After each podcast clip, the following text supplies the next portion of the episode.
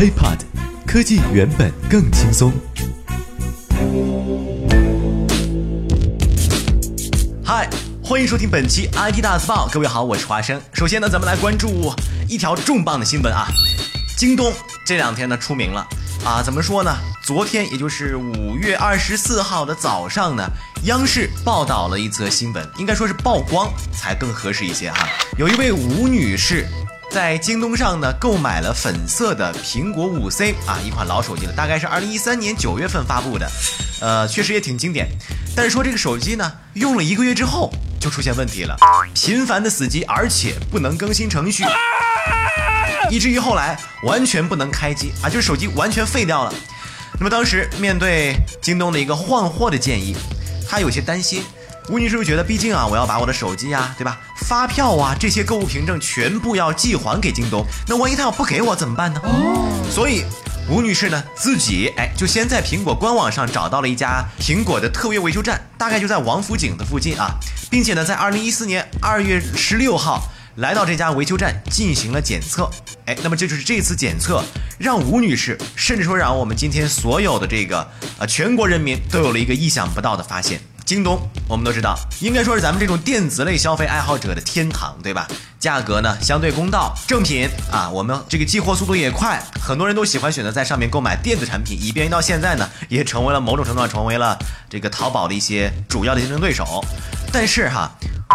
吴女士在检测完之后，工作人员告诉她呀，她这个手机就是那个粉色的 iPhone 五 C，背面有烧过的痕迹。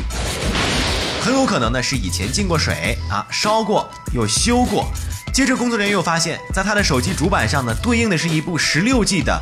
蓝色五 C 手机。也就是说，一查这个主板是在二零一三年十月份在英国注册过的一个十六 G 的蓝色五 C 手机才对。这个四这个检测报告上显示，机内的主板扫描序列号和机身外的序列号并不相符。主板的实质序列号呢是啊，不啦不啦不啦不啦不啦不啦不啦不啦，这一堆乱码。这个按照这个序列号呢，咱们通过官方啊苹果的客服进行查询的话，会发现真的和吴女士所说一致，并不说这个检测环节出现了任何撒谎的情况。啊，然而呢，每一个苹果手机的背面都有一个 IMEI 这个代码，那么对这个代码进行查询。会发现显示呢，确实啊，它是一部三十二 G 的粉色苹果五 C，呃，我们都彻底凌乱了。到底一个呢是十六 G 的蓝色五 C，一个是三十二 G 的粉红色五 C，到底哪个才是吴女士真正花了三千多块钱买到的呢？对此，我觉得咱们苹果官方的客服人员说的话呀，应该是最有公信力的。人家表示，这台机器的三个码呀都不能一样的话，很有可能是改装过的。在听节目的各位啊，我觉得如果是换到咱们自己的话，那我们的第一反应那一定是要退货，而且呢要索赔。这个时候，我们再来看京东方面是如何回复的。当时的时候，据吴女士描述哈，京东方面始终不同意吴女士退货的要求，于是她拨打了北京当地的三幺五投诉热线。可是协调后的结果仍然是京东只能给吴女士换新机。由于协调无果啊，三幺五投诉热线呢也没办法，最后只能把投诉移交给工商部门。那么工商部门介入调查以后，京东终于同意啊给吴女士退货了，但是明确表示不能赔偿。怎么说呢？吴女士提出这半个月的损失和赔偿其实并不过分，因为消费者权益保护法当中确实啊，在这种情况，那么除了退货之外，还要有赔偿的规定。但是作为一个消费者呢，吴女士觉得自己太累了，她担心啊，说自己好不容易争取到了京东同意退货的方式，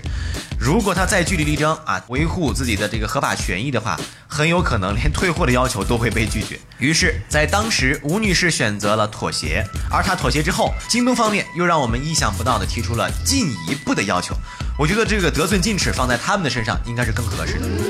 据吴女士透露，京东方面在吴女士妥协之后提出。让吴女士呢提供自己手机号的 ID 和密码。我们都知道，苹果啊，原因呢是手机里面的所有东西都要删除掉，如果不给密码就不会退钱。用过苹果手机的朋友都知道啊，每个人可能很多粉丝都有至少是吧一个苹果，可能还有一个 iPad，现在可能一些可能一些这个土豪啊啊还有这个 Apple Watch，但是这些一切的一切核心都是一个苹果的 ID 和密码呀。如果把这些所有东西都给的另一方的话，那么很有可能里面的你的这个个人信息、你的这个通讯录啊、号码，还有你的这个银行卡，对吧？甚至你的支付宝等等等等，这个金融方面涉及到命脉的问题和隐私都会被泄露掉。所以，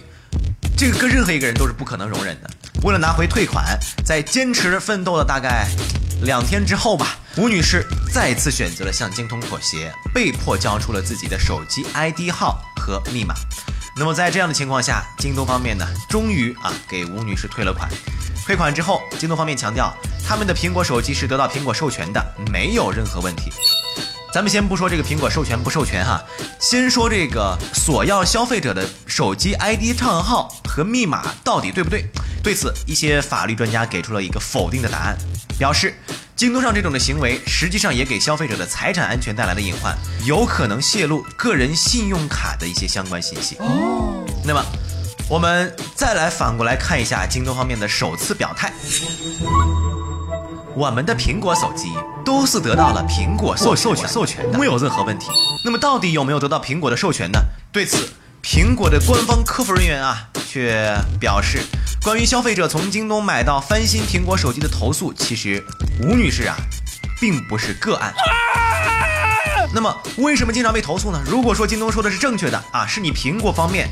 授权过的啊，这个网上销售渠道的话。那么这些投诉是不是你苹果自己的问题呢？苹果方面进一步表示，京东并没有获得苹果的授权，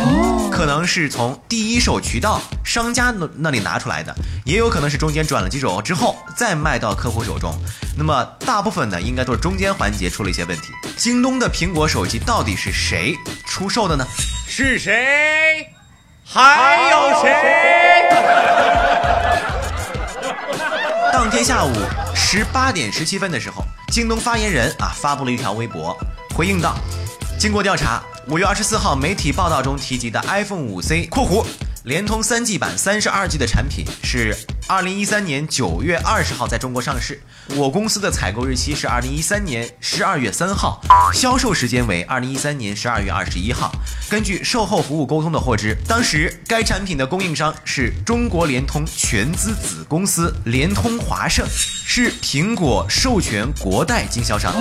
且采购时间距离上市仅两个多月的时间，供货来源正规可靠。我们愿意与相关部门配合，彻底调查此事，找出真正的问题环节。